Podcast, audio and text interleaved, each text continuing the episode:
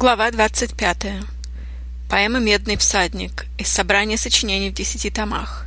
Том 3. Эта звукозапись сделана для сайта LibriVox. Все звукозаписи LibriVox являются общественным достоянием. Для более подробной информации или регистрации в качестве волонтера, пожалуйста, посетите веб-сайт LibriVox.org. Звукозапись сделана Леной. Поэма «Медный всадник». Поэма Александра Сергеевича Пушкина из собрания сочинений в десяти томах. Том 3. Вступление. «Медный всадник». Петербургская повесть. Предисловие.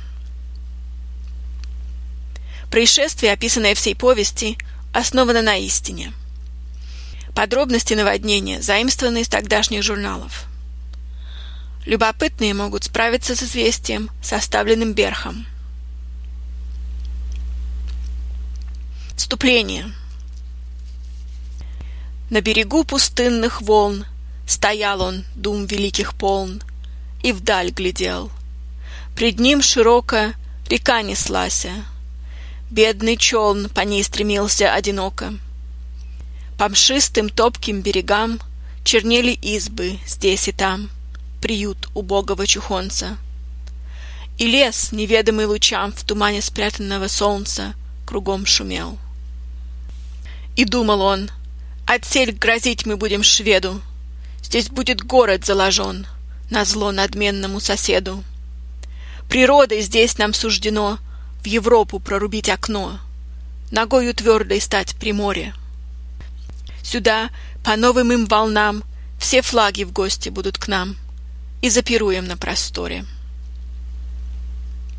Прошло сто лет, и юный град, Полночных стран краса и дива, Из тьмы лесов, из топи блат Вознесся пышно, горделиво, Где прежде финский рыболов, Печальный пасынок природы, один у низких берегов бросал в неведомые воды свой ветхий невод, ныне там, по оживленным берегам, громады стройные теснятся дворцов и башен.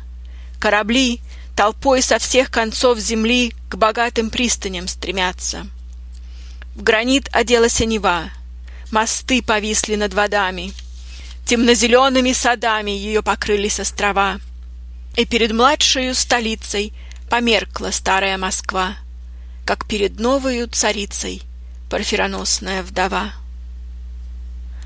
Люблю тебя, Петра творенье, Люблю твой строгий стройный вид, Невы державное течение, Береговой ее гранит, Твоих оград узор чугунный, Твоих задумчивых ночей Прозрачный сумрак, блеск безлунный, Когда я в комнате моей Пишу, читаю без лампады, И ясны спящие громады пустынных улиц, И светла адмиралтейская игла.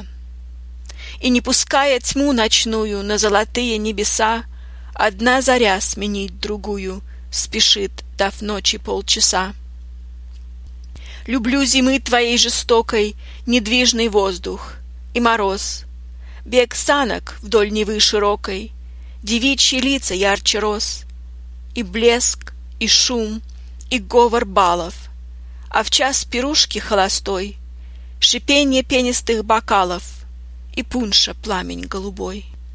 Люблю воинственную живость потешных марсовых полей, пехотных ратей и коней однообразную красивость, в их стройно-зыблемом строю лоскутие сих знамен победных, сияние шапок этих медных, насквозь простреленных в бою. Люблю, военная столица, твоей твердыни дым и гром, когда полночная царица дарует сына в царский дом. Или победу над врагом Россия снова торжествует, или, взломав свой синий лед, Нева к морям его несет, и, чуя вешние дни, ликует. Красуйся, град Петров, и стой неколебимо, как Россия. Да умирится же с тобой и побежденная стихия. Вражду и плен старинный свой Пусть волны финские забудут, И тщетной злобою не будут Тревожить вечный сон Петра.